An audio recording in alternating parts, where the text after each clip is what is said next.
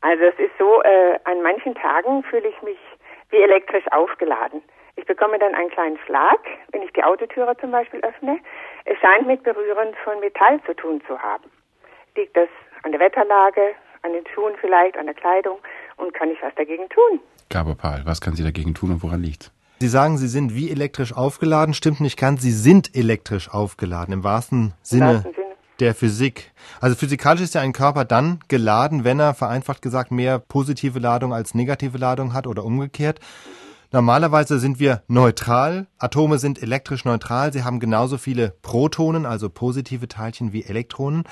Das sind deshalb gleich viele, weil die sich eben gegenseitig anziehen. Jetzt kann es aber passieren. Nehmen wir an, Sie haben einen im Auto einen Kunststoffbezug, ja, mhm. und Sie reiben die ganze Zeit drauf. Sie sitzen im Auto, Sie reiben rum oder anderes Beispiel, was auch häufig vorkommt, Sie kämmen Ihre Haare mit einem Plastikkamm oder was mir immer passiert im Winter, ich habe so einen Fließpulli, wenn ich den anziehe, dann sind meine Haare auch elektrisch aufgeladen. Mhm. Und da passiert immer Folgendes, also durch diese Reibung werden ein paar von diesen Elektronen, von den negativen Teilchen praktisch weggerieben. Die bleiben an den Stoffen hängen sodass die positiven zurückbleiben und wir damit positiv aufgeladen sind. Und das kriegen wir dann mit, zum Beispiel beim Auto, wenn wir dann aus dem Auto aufsteigen und die Türklinke anfassen und plötzlich Ne, kennen Sie diesen ja. Schlag? Ja, ja, ne? Manchmal sieht man auch im Dunkeln dann so einen Blitz, glaube ich, ja. Das ist richtig unangenehm eigentlich. Hm? Genau.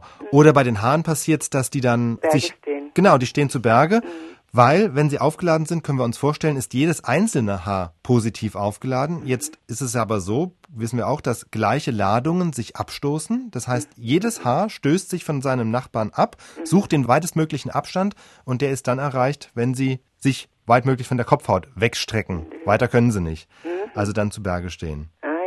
Das ist im Grunde was passiert. Sind Sie jetzt positiv aufgeladen, Frau Geier? Also schädlich ist es aber nicht. Nein. Nee, Ja. schädlich ist es nicht. Sie haben noch gefragt, was man dagegen machen könnte. Also Ja. beim Auto zum Beispiel gibt's einen Trick, dass Sie, bevor Sie aussteigen, die Tür aufmachen, die Tür schon mal von außen sozusagen anfassen, irgendwas Metallisches anfassen und dann erst den Fuß auf den Boden setzen. Ah ja. Soll helfen.